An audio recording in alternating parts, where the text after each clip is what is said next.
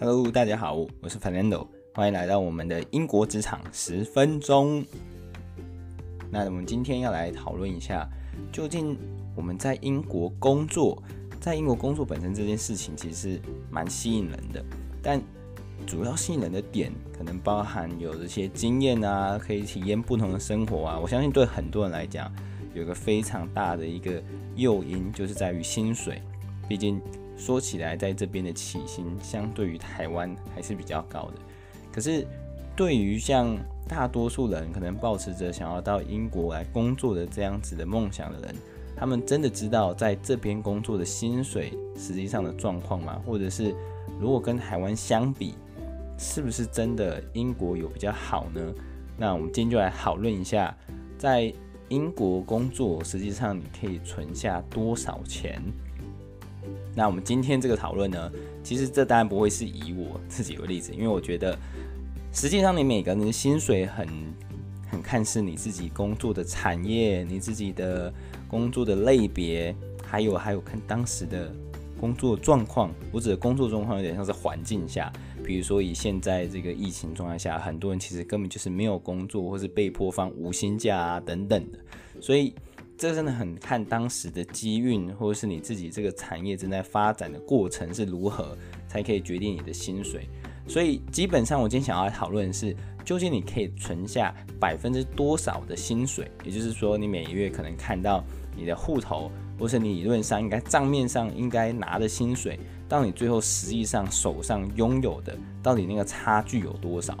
那今天我就用一个最直接的例子，我们就来直接来讨论。到底在英国的，应该说有点像是我们台湾所认知的二十二 K，也就是最低薪资，到底是什么状况？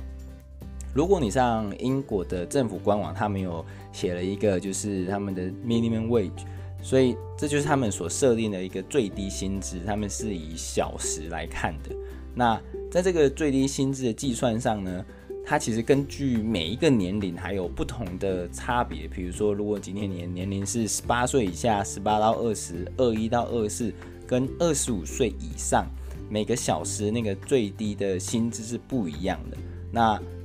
简单来讲，二十五岁以上的这个最低薪资就是最高的，所以我们就以这个也算是大家最普遍会最常看的，也应该适用于大多数人状况来看，说它的最低薪资如果是在一个月的话，大概有多少？所以。我们同时也用呃英国在法定上他们所规定，通常你的工作时数，大部分人就是落在四十到四十二点五这个工作时数，以一周来讲，所以我们就以四十二点五。那我们的一个月的总工作天数，我们就是以二十二天来计算，那我们就可以算出我们一个月的薪水大概是多少，也就是每一个小时的薪水乘上八点五小时。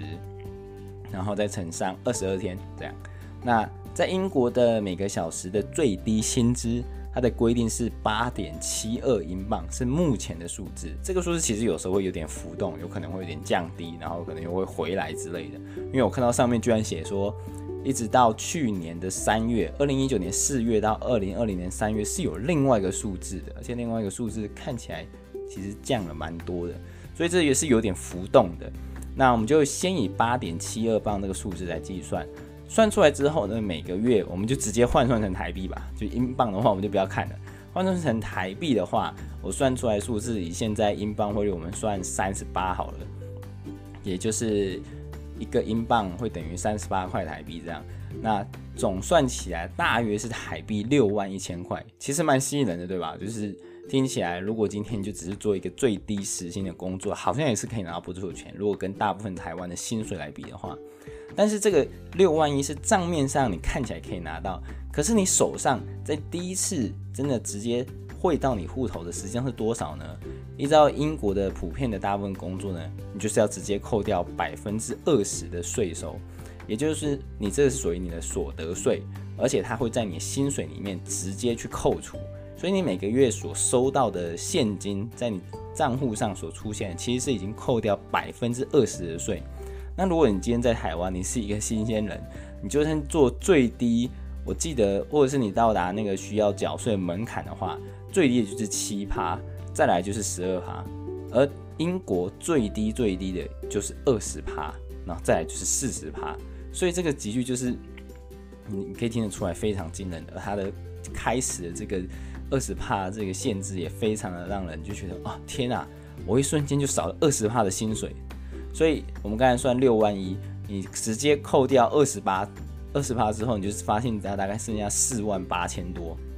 所以你拿这四万八千多呢，其实还不是真的你手上可以自由运用的，因为再来还有一个就是你要再缴额外的，有点像是房屋税的东西，在这里叫做 Council Tax。Council Tax 你可以想象就是你只要有使用房子，你就得缴这笔税金。所以不论你今天是租屋，你今天有点像是自住之类的等等的，其实都会有。那当然，如果你今天是跟家人一起住的话，可能这个费用算的方式啊，或是有各种特殊状况。它可能会有一些优惠，但是简而言之呢，像大部分人可能出外去工作人，他在外面需要租一个房子，他就是有使用到房子。那使用到房子呢，上面的这个需要缴的金额，通常可以想象，它就会占你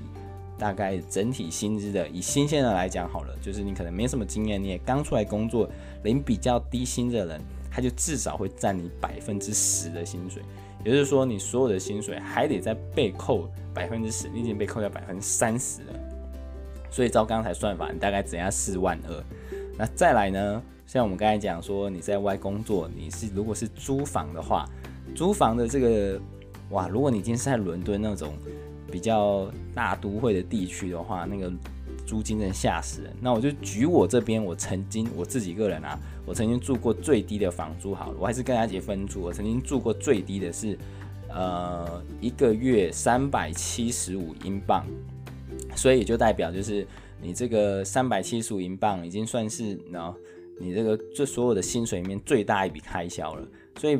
有点像是你刚才扣除这些东西以外，你还得再扣除掉这个房租。如果我们今天把三百七十五英镑转换成台币的话，就是一万四千多。所以我们在扣掉这一笔之后，你就大概剩下两万八千多的台币。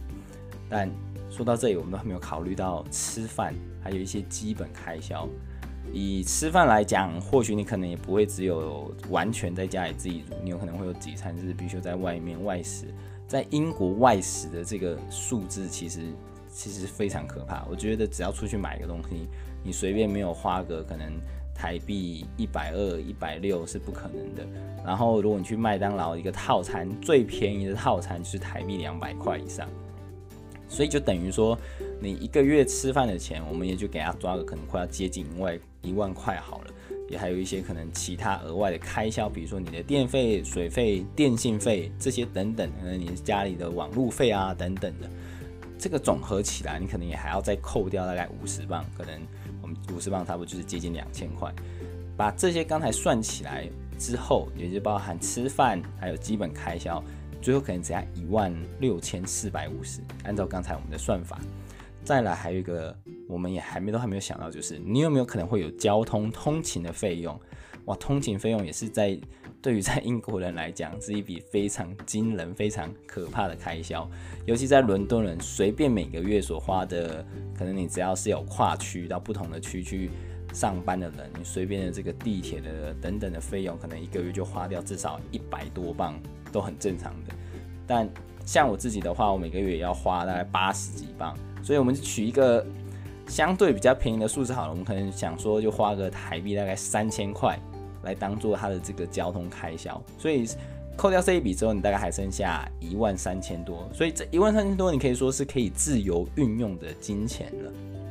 不过这一万三千多跟刚才我们讲的原本一开始应该在账面上所显示的这个六万一千多比起来，实际上你最后所实拿的。大概就只剩下百分之二十，有你薪水百分之二十是可以让你自由运用的。那你可以当然可以全部选择存起来啊，你可以做其他用途。可是你就可以想象到，其实事实上这个钱对于在这边生活人来讲，其实跟台湾相比，或许其实没有相差到非常多。那有人会讨论说，其实台湾人的状况也有其他辛苦的地方，或是在英国人的状况会已经有一些条件，或是一些建设上可能比较满足啊等等。但这些都会讨论到地域上，或是你个人的能力、经济产业状况。所以我就这些就先不去讨论，只是想表达说，其实如果今天你是一个毕业的新鲜人，你在英国生活，其实并不会让你真的觉得你好像赚的比较多，或是让你觉得我好像可以存下比较多的钱，因为事实上，我们就是从低的薪水开始，但我们的其他的基本开销，包含房租。房屋税、税金等等，我们跟其他人并没有什么差别，甚至说起来，大家房租可能也接近差不多，可是我们的薪水比较低，也就等于说，你实际上可以让你自由运用，可以存下的钱也就没那么多。这个部分当然没有要让大家去觉得说啊，这个在英国似乎没有这么好或不好，因为对我来讲，我觉得在英国的生活，我自己确实觉得啊，好像当初有做这个选择是蛮值得的。只是说，在存下的钱的比例上，其实相比于很多国家，至少现在我觉得啊，如果问我当初跟我同样同期毕业的同学相比啊，有些人回到亚洲工作，回到台湾工作，他们可以存下来的钱真的是比我多很多很多。然后有一些在亚洲其他国家工作的朋友，他们的钱可能也才工作几年，已经可以买得起房子了。然后我就觉得哇，那个有时候你真的是。会觉得天哪，大家真的是其实真正存下存下来钱，真的是比我多非常非常多。但